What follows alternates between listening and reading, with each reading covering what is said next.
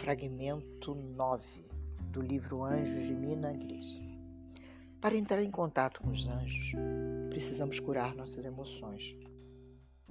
Confesso, diz Mirna, que tive medo que o contato imediato com o anjo tivesse sido só por uma vez. Para cristalizar minha fé e confiança, para dar uma força na escrita do livro. Tinha acontecido já estava de bom tamanho.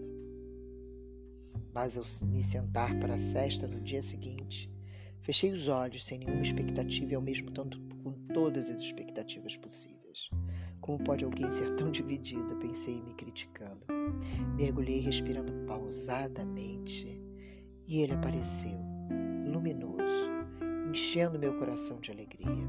Ele mesmo, Rafael. Eu já tinha apelidado. Fiz uma saudação, namastê, e a pergunta estava na ponta da língua. Fale mais das emoções, por favor. Sinto que sou totalmente dominada por elas.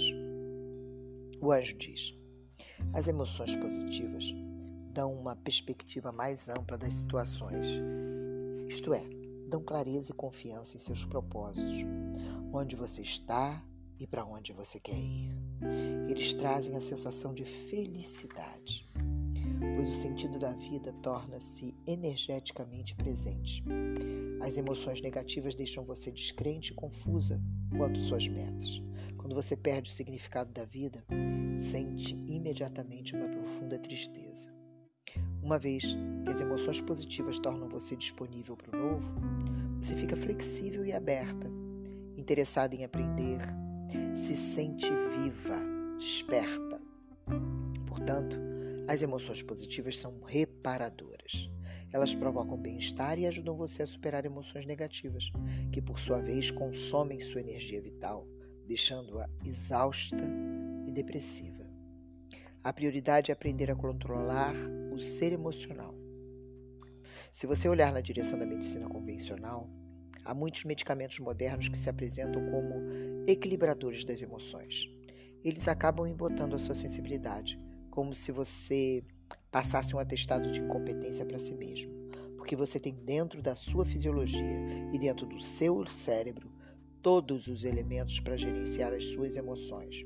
Já existem pesquisas que demonstram que o simples ato de recordar uma emoção positiva ou uma cena agradável rapidamente provoca uma mudança nos seus batimentos cardíacos.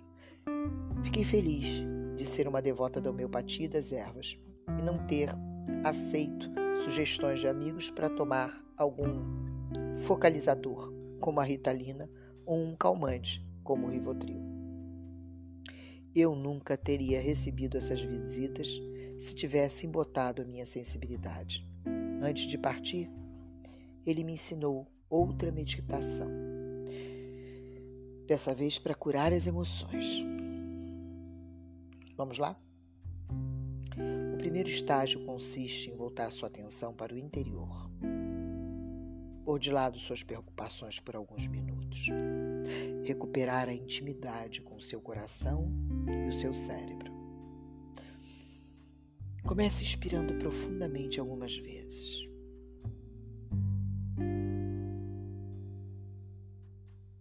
Mantenha sua atenção focada na respiração, até que tenha terminado de exalar. Então fixe em respirar durante alguns segundos antes de inspirar novamente. No segundo estágio, focalize sua atenção na região do coração durante alguns minutos. Depois que a respiração se estabiliza, sinta que você está respirando através do coração. Visualize cada inspiração e cada expiração passando por essa peça-chave do seu corpo.